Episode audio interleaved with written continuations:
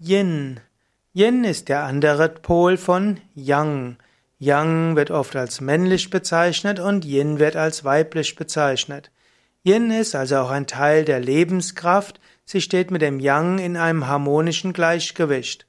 Wenn Yin und Yang im Gleichgewicht sind, sich zum Teil abwechseln, zum Teil eben harmonisch miteinander agieren, dann ist der menschliche Organismus ein Heer. Yin ist, wird manchmal als weibliches Prinzip bezeichnet. Es besteht, hat etwas zu tun mit Kälte. Yin hat die Neigung, sich zu verdichten und Gestalt anzunehmen.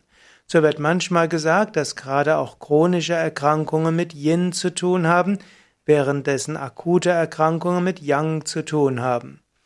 Yin gilt als das Schwarze, es ist dunkel, weich, kalt, weiblich, passiv und Ruhe. Und das männliche Yang ist hell, hart, heiß, männlich, aktiv und Bewegung. Man findet dann eben auch äh, das Taigitu-Zeichen, wo Yin und Yang zusammen abgebildet sind. Yin und Yang sind also Prinzipien der Wandlung und auch der Korrelation. Yin und Yang werden manchmal als Gegensätze bezeichnet, manchmal aber eben auch als Gesamtheit. Yin und Yang zusammen erklären Wandlungsvorgänge und Prozesse.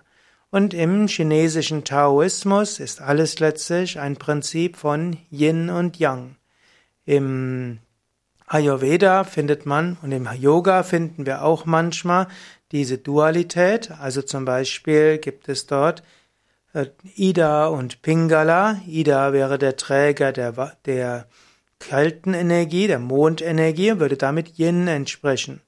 Und es gibt Pingala. Pingala ist der Träger der Sonnenenergie und entspricht damit auch dem Yang-Prinzip. Im Ayurveda könnte man auch sagen, Kapha entspricht dem Yin-Prinzip und Pitta entspricht dem Yang-Prinzip. Und Vata ist dann noch ein zusätzliches Prinzip. Und so gibt es im Ayurveda auch noch andere Dreiheiten. Auch im Yoga gibt es Sattva, Rajas und Tamas. Im, das chinesische System ist sehr viel mehr auf äh, Innen, auf Yin und Yang und damit auf Dualität ausgerichtet, wobei beides als positiv gilt. Ist also nicht der Dualismus, den man zum Beispiel in Manichäismus findet und der manchmal auch im Mittelalter eine Bedeutung spielt, gespielt hat, da gibt es Gut und Böse.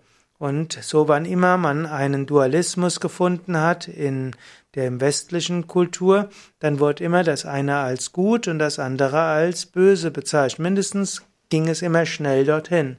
Währenddessen in China, im Taoismus, da waren beides immer letztlich Symbole des einen und letztlich auch Polarität und beides muss sich miteinander im Austausch befinden.